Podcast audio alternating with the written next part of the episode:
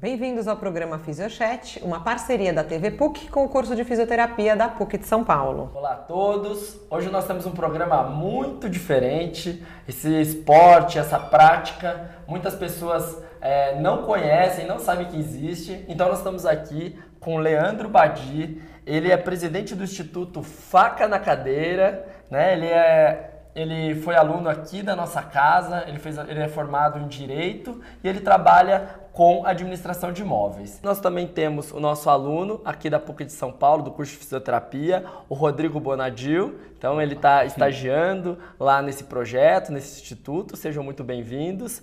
E para começar o nosso programa, o que, que significa essa sigla? O que é, né? Assim, ó, essa, essa sigla WCMX. O que, que, que ela significa? WCMX é uma sigla para Wheelchair Motocross, que na verdade o esporte ele é inspirado no BMX, que é o esporte da bicicleta. Na verdade é uma mistura do BMX e skate. Então eles criaram essa nomenclatura para o esporte que é você andar de cadeira de rodas nas pistas de skate e BMX, fazendo manobras radicais. E, o, e, John, e, isso daí você tem aqui só no Brasil? Vocês se inspiraram em alguma prática que já vem de algum outro lugar? Como é que funciona? Quem criou o esporte foi um americano chamado Aaron Wills. É, acho que vocês, ah, não sei se vocês lembram, na, na Olimpíadas aqui do Brasil foi ele que fez a abertura, ele pulou da mega ah, rampa. que ele desceu da rampa, eu lembro. Então, ele, da Paralimpíada, né? Isso. E aí ele que começou o esporte nos anos 2000 lá nos Estados Unidos. E aí desde então ele começou a divulgar o esporte pelo mundo, fazendo apresentações. E agora o esporte já está um pouco mais difundido pelo mundo, mas aqui no Brasil é, não tem poucos praticantes por causa dos equipamentos que são caros, falta de estrutura pra, de acesso nas pistas. Então o nosso projeto ele tem como objetivo de ensinar os cadeirantes e dar esse suporte para aumentar o número de praticantes aqui que a gente já tem até campeonatos mundiais acontecendo. Que legal. Interessante. E da onde veio a sua inspiração? Você já era meio radical na sua cadeira? Conta um pouquinho pra gente da onde. Por que, que você começou com isso? Na verdade, eu não era nada radical, eu nem praticava esporte, eu nem curtia praticar esporte. Comecei a praticar agora e esse foi meu primeiro. É... Na verdade, eu estava com um pouco de tempo livre e aí eu estava procurando coisas para praticar e aí eu vi esses vídeos do Aaron Wills andando nas pistas. Eu falei, pô, esse é um esporte que eu faria. O cara tá voando nas pistas, dando uns pulos. Eu falei, eu sou cadeirante, né? O mínimo que eu tenho que saber fazer é dominar a minha cadeira de rodas. Então eu fui atrás disso. E aí, procurando na internet, eu descobri que tinha um produtor da, da cadeira de rodas que a gente usa, que é específica para o esporte, aqui no Brasil. E aí eu fui, fui encontrar com ele em algumas feiras é, de tecnologia assistiva para pessoas com deficiência troquei uma ideia com ele falei, pô, me fala um pouco mais do esporte, como é que pratica tal. Me animei e fui para cima. Comprei uma cadeira. Sozinho? Sozinho. Comecei a praticar. E aí, posteriormente, eu encontrei com o professor José Ricardo Aurico, que é o meu parceiro nesse projeto. É, que ele, na verdade, quando eu encontrei com ele, ele já tinha criado o projeto, que tinha como nome até então, Projeto WCMX. E ele é professor de Educação Física, é, trabalha com esportes radicais e esportes radicais para pessoas com deficiência. Então ele tinha juntado três cadeirantes, conseguido algumas cadeiras e tinha iniciado o projeto. E eu tive a sorte de encontrar ele logo que iniciou o projeto. Então a gente uniu forças para fazer crescer mais ainda o esporte aqui no Brasil. E tem só aqui em São Paulo? Onde, onde que vocês ficam? Conta para o A gente treina segunda, quarta e sexta, é, sexta-feira aqui em São Paulo na pista do Bom Retiro é, no Centro de Esportes Radicais da Prefeitura e de segunda e quarta na pista de São Caetano. Legal. O que eu acho mais interessante é que eu acho que vai ter um monte de gente lá no YouTube ou assistindo o nosso programa de televisão que vai se sentir, acho que como você era quanto tempo atrás? E você é, começou? quanto que você está praticando? Há quanto tempo você está praticando? Faz quase dois anos. Dois anos. Igual você dois anos atrás. Ó, tô aqui parado, não sei o que fazer, tenho receio e às vezes não controla tão bem sua cadeira que, que ele deve fazer? Qual, qual, seria o primeiro passo, assim, né, dessa força? O que, que ele deveria, por onde ele começa? A praticar? Praticar. Primeiro você entre em contato com a gente, vai lá no treino. Legal. Vocês têm um canal, alguma canal coisa? É... Que, se alguém quiser saber informação, pode fazer Temos. propaganda. Sim, é. vocês podem acessar o nosso site, é institutofacanacadeira.org ou Instagram, arroba facanacadeira Facebook também procurar Instituto Faca na Cadeira e lá tem os nossos contatos. Só entrar em contato com a gente, marcar um dia para ir conhecer lá. A gente vai fazer uma avaliaçãozinha com as pessoas para ver qual que é a necessidade, como é que ele toca a cadeira, como, por onde que ele vai começar, porque a gente criou três níveis né, de ensino. Então não é que você vai chegar lá na pista e vai, a gente vai te jogar numa rampa e você vai ca sair caindo. Sim. Então a gente tem um nível iniciante, que você vai aprender primeiro a empinar a cadeira, descer um degrauzinho baixo, subir uma rampa, o nível é, intermediário, que já, já começa a aumentar esse, o tamanho dessas rampas, você já faz um drop dentro de um quarter pipe, e o nível avançado aí realmente é para aquele que Virou gostar atleta. do esporte e ficar radical, porque o nosso projeto também não é só a questão do esporte radical e de alto rendimento. O que a gente traz também é a questão de criar autonomia da pessoa com deficiência, Certo. No Brasil, que no Brasil é um lugar que não existe acessibilidade. Em São Paulo, que é um lugar grande, com mais estrutura, não tem. Imagina no resto do Brasil. É então, você saber descer um degrau, você conseguir subir uma rampa, isso é... Te dá autonomia, né? Te dá autonomia para viver uma vida independente, ou o mais independente possível, né? Então, e você... no site, faca é. na, cave... na cadeira. cadeira. Eu sempre na... falo, vou é. falar faca na caveira. Foi daí que veio a ideia? Foi, inspirado Foi? no... Que ótimo. Mas é porque... é cadeira, né? É porque, porque, só porque parece o nome mesmo. É. Daí a, gente vai, a gente vai errar aqui uma Mas remete uma coisa radical, é, né? Então. Eu achei que ficou... E o, o símbolo uhum. que vocês puseram é muito interessante. E o pessoal legal. gosta, né? Ficou um nome bom, forte. Não, aqui é faca, não sei o quê. É, então, muito legal. Legal. Porque você mexe muito com essa parte emocional da pessoa. Quem tava lá ou acabou de acontecer um acidente. Vocês têm esse público que está nesse processo emocional aí, precisa virar a chavinha, mudar o gatilho e olhar para olhar frente, olhar para os outros horizontes. Temos, nossa, a gente conseguiu ajudar bastante gente já e é isso que você falou, é virar a chavinha. Então, por exemplo, chegou um menino lá, ele tinha sofrido um acidente de moto no trabalho, fazia dois anos. E ele era meio para baixo mesmo, não, não, saía muito de casa e sempre estava acompanhado da mãe, porque ele não tinha independência. Então ele não conseguia passar para o carro com, sozinho, botar a cadeira no carro. Ele, ele tinha um sobrepeso muito grande, sabe? Uma pessoa que precisava de ajuda. Aí ele começou lá com a gente. Em três meses ele perdeu 16 quilos, desce escada, 16? tá dropando, já não sai mais com a mãe porque consegue ir para os lugares sozinho. Então fez uma mega diferença na vida dele. Foi maravilhoso. Né? E, e, vocês têm uma equipe lá? Como é que Porque você falou que tem os níveis, daí quem, quem que, que ensina? Vocês têm profissionais específicos para cada área? Isso, o José Ricardo, né, o professor José Ricardo, ele coordena a equipe de profissionais, ele é da educação física, tá. mas a gente conta com profissionais da fisioterapia também. Então a gente, além dos treinos nas pistas, a gente tenta fazer um funcional específico para o fortalecimento é, que ajude a, o desempenho na pista, porque o que falta muito para os cadeirantes, principalmente com lesão medular, né, vocês vão saber melhor que eu, é o, o, controle de tronco. Então isso a gente tem que trabalhar muito, que no esporte exige muito, porque a gente tem que mexer a cadeira com o próprio corpo. Então esse controle de tronco ele é muito importante. E aí os físicos acabam treinando bastante. E aí treina, é, faz o treino na pista, faz treino fora também, tem esse trabalho específico de controle de tronco ou vocês treinam mais na pista mesmo durante as manobras? Então a gente faz um, um treino funcional pro controle de tronco antes uhum. e depois a gente vai para a pista. Tá. E, mas também a maioria do, dos praticantes já fazem fisioterapia também Sim. em outros lugares, então é uhum. é mais complementar. É uma hora que dura? Duas horas de treino. Duas horas de treino. Então, e aí quais, assim, pensando nessa ideia tanto da físio quanto é, da educação física, juntos, vamos falar desse projeto, né, desse, desse programa de trabalho, quais são os benefícios que vocês encontram, que você já sente no seu corpo, né? Queria entender um pouquinho mais. Putz, eu senti uma mega diferença, óbvio, de conseguir tocar a cadeira mais tempo, conseguir ir em lugares sem medo.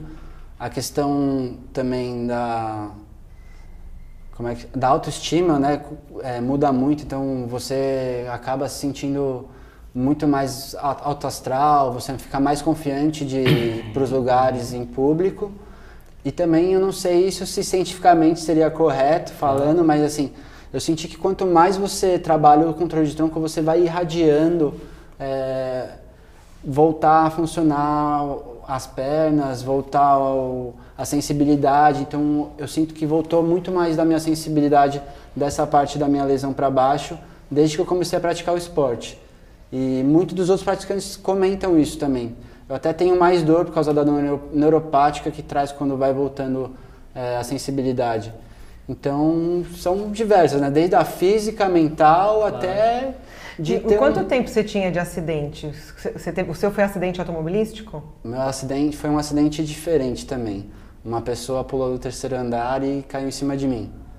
E... Eu lembro da história, que você tava, nem estava uhum. no Brasil, né? Não. Porque, eu até posso apresentar uma pausa, só porque o Rodrigo é nosso aluno, né? E daí foi numa disciplina Sim, que eu, a gente tinha que fazer. Conta essa história, Eu conheci Rodrigo. o projeto através da, de uma disciplina de prótese órtese, que a, a Juliana ela dá aqui na PUC. E aí eu caí em um tema de seminário que era esportes adaptados. É. E eu conheço o Leandro há muito tempo, que ele é amigo do meu primo, meu, um grande amigo do meu primo, e coincidentemente a gente acabou se conhecendo. E eu lembrei do projeto dele. Então eu falei, poxa, por que não participar, conhecer, aliás, que o meu primeiro intuito era conhecer e fazer o, o trabalho para esporte adaptado sobre o faca na cadeira, sobre o WCMX. Então entrei em contato com o Leandro, eu fui visitar um treino lá em São Caetano e conheci o professor José Ricardo, conheci o Leandro Melhor, conheci os outros atletas que tinham na época, que era o Valdir, o Denilson também. E eu formulei, junto com filmagens, é, informações do professor e dos atletas sobre o projeto, sobre o esporte WCMX em si. E eu apresentei no, na sala de aula com o maior entusiasmo, porque eu sou praticante de skate há muitos anos e acabei me identificando junto com a fisioterapia também com a minha paixão pelo esporte radical, pelo skate. Acho que, acho e... que isso é muito legal para quem está em casa, né? Quem está lá na internet, que é aluno da fisioterapia. É. Às vezes a gente faz uma disciplina e fala, mas eu não gosto muito daquela disciplina, uhum. eu não quero trabalhar com isso. Mas você tentar fazer mais links, né? Olha, pegou uma prática que ele tinha da vida dele, que era de andar de skate, juntou com um seminário e ele está hoje dentro desse programa, ajudando as pessoas, estagiando. Então, olha como que, né? É, realmente como você consegue é, atingir muito mais o aluno, Sim. o aprendizado. E ele levou, eu, porque era a minha disciplina, né? Quando ele apresentou, foi muito legal, porque ele filmou, então todo mundo assistiu e ficou todo mundo super interessado. E ele, daí a gente perguntou, né? Porque tinha você e tinha um outro rapaz que tinha uma lesão mais alta, que daí o até... Ale, o Ale é, na época. E aí ele contou da sua história, eu falei, poxa, bom, conta agora, né? Que eu, eu cortei, mas é porque eu quis fazer esse link que eu lembrei de você. Qual que era a pergunta? Como, Como é que foi, foi teu acidente? acidente? Ah, esse, uma pessoa pulou do terceiro andar e caiu em cima de mim. Isso foi em 2010. E eu comecei a praticar em 2017. Então faz pouquinho tempo que eu já tô. É, você ficou sete anos, né, sem, sem ser um atleta. Isso. Né? Mas é. é. bem interessante, porque assim, as lesões, né, só fazendo um parênteses para quem está em casa, normalmente no começo é onde você consegue ter bastante benefício, mudança. Então depois de sete anos você ainda conseguir mais evolução, é porque realmente Sim. Tá, esse treino está sendo seja, muito legal. nunca é tarde para começar claro. alguma coisa e para a gente querer virar a chavinha. Tem um né? outro atleta nosso que tem T12 também, é, que a minha lesão foi T12, e ele voltou um movimento da perna dele, ele levanta a perna direita. Então, acho que sempre a gente tem que buscar os benefícios do esporte como forma de auxílio à reabilitação, né? Não sim, uma reabilitação. Sim. Mas acaba sendo muito, né? É, porque, porque envolve fazem, todos esses é, aspectos. Vocês fazem né? o programa funcional antes é. e a ideia, é, é, às vezes, é, é o que você disse desde o começo. Olha, a partir do momento que a pessoa se entusiasma mais e ele consegue fazer mais coisa do, durante o dia a dia, o tratamento veio daí. É. Olha, ele, ele foi no carro sozinho, ele entrou no carro sozinho, tudo isso é exercício. E a autoestima que ele falou. Claro. Então ele é um cara que cadeirante às vezes faz muito mais do que um que não é cadeirante. Né? Então, assim, você tem uma história bacana para contar, você tem um diferencial. Isso eu acho que é fantástico. Né? E até uma, uma, uma percepção que eu tive durante toda essa minha experiência no, no Instituto antes de entrar, eu tinha uma visão totalmente diferente da que eu tenho hoje sobre as pessoas que tiveram um acidente medular. Que era, putz, um paraplégico, é uma pessoa muito limitada, um tetraplégico, então nem se fala. E quando eu entrei no instituto, eu vi como eles, como essa evolução através do esporte é fundamental para eles e como isso ajuda. Então, um pouco tempo de experiência que eu tenho no instituto, que eu entrei lá em agosto do ano passado, eu vejo a evolução constante do Diego que ele citou, do próprio Leandro, do Cauê, que é um tetraplégico que é muito ativo, ele tem movimentos do braço, do tronco, óbvio, com certa Mas aí dificuldade. ele tem alguém que ajuda, né? Acho que é até importante, Exato. por exemplo, de repente um tetra tá assistindo e fala, ah, isso não é pra mim, porque eu não consigo tocar a cadeira. Não, sempre quando pode? a Pode, gente né? faz o- os treinamentos com os tetraplégicos, é sempre com um instrutor auxiliando em tudo, desde o treinamento funcional até nos treinamentos de pista. E você vê como o esporte auxilia, como a visão médica antiga do não, você tem que ficar de repouso, você não pode fazer, é errada hoje em dia. A gente vê como tem resultado, como o esporte auxilia muito na reabilitação desses atletas, desses pacientes e praticantes. Quanto tempo, em média, óbvio, que muda de pessoa para pessoa, de lesão para lesão, mas quanto tempo em média vocês observam lá que assim, aquela pessoa que ela entrou no iniciante, ela mudou um pouco para ela ter um pouco mais de autonomia e foi para o intermediário. Vocês têm mais ou menos essa ideia do que da experiência de vocês, claro. Ah, eu acho que assim, pro intermediário, uns dois, três meses Ah, rapidíssimo. dá pra fazer. Tá, que legal. Principalmente se não tiver medo. Tá. Que é o- Porque é um esporte assim, se você quer evoluir para os níveis, você pode ter medo, mas tem que conseguir enfrentar. Tá. Eu direto, assim, vou fazer alguma coisa, eu fico, respiro fundo, conto até três e vou sem, sem pensar muito, porque E falando nisso, vocês devem cair, né? Vocês devem se Muito. machucar. E como é que é essa história de cair? Normal? Então, é, é normal cair, cai muito, é, só que a gente usa todos os equipamentos de proteção possíveis. Então é, é joelheira com caneleira de motocross, cotoveleira, é, protetor de coluna, protetor cervical e capacete fechado de motocross. Então, bem, bem protegido. É, um tem que se proteger né? porque assim, vai cair, não tem como você não cair. E quando você está na cadeira, não tem como você né, se apoiar. Então, esse é itens essenciais para você aprender. E tem um risco maior por quando você cai, a cadeira cai em cima. Eu fiquei imaginando isso. Isso machuca mais ou nada a ver? Não, eu acho que. É, a cadeira às vezes pesa, dependendo da manobra for muito radical. Ela cai em cima de você, sim. Mas assim, a gente se prende na cadeira para até facilitar quando a gente for levantar, que a gente também ensina as próprias atletas a se levantarem sozinho.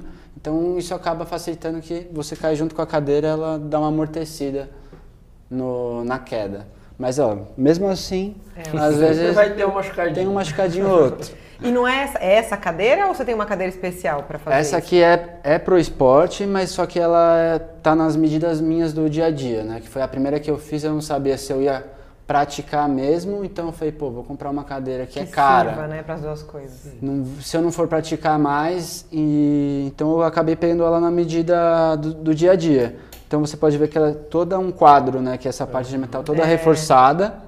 Ela tem uma suspensão para amortecer no impacto. Que interessante. O garfo, que é essa parte aqui com a rodinha pequena, também é- tem que ser reforçado. E aí tem as especificações, né? Ela tem que ser pro esporte, ela tem que ser bem socada no chão para a gente ficar mais próximo do A chão base, né? e ter um- uma amplitude maior para conseguir velocidade. E ela tem que ser na sua medida mesmo para você virar uma coisa só, né?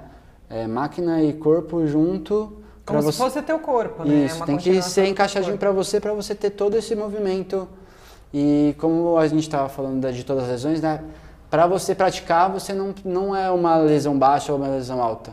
Qualquer cadeirante pode praticar. Então a gente tem desde eh, lesão medular T12, T6, T1, temos os tetras de C1, C3, C5, Amputados. Amputados, É isso mielo. só... Não, tem outras... é, Qualquer pessoa Qualquer que esteja na cadeira. de- que, que precisa ser cadeirante. Óbvio, vão ter lesões que você vai ter um desempenho maior. Então, por exemplo, o Aaron Wills, que foi um- o criador do esporte, faz manobras radicais assim, pula de mega rampa, dá duas cambalhotas, ele tem mielo, que é um, uma deficiência que você acaba tendo uma movimentação maior, um controle maior, eles têm um desempenho maior, um desempenho melhor no esporte. Aí lesões mais baixas de medular, amputados. Mas assim, o importante no esporte é você se superar. Então, É, é. e com a cadeira feita para o seu molde, você consegue ter um desempenho bom. Tem um monte de gente que esse projeto você disse que tem aqui em São Paulo, aqui na região, né? Quem tá lá em casa, longe, em alguma região do Brasil, não consegue chegar até vocês, até o projeto de vocês. Depois você até me conta se vocês estão planejando expandir ou não.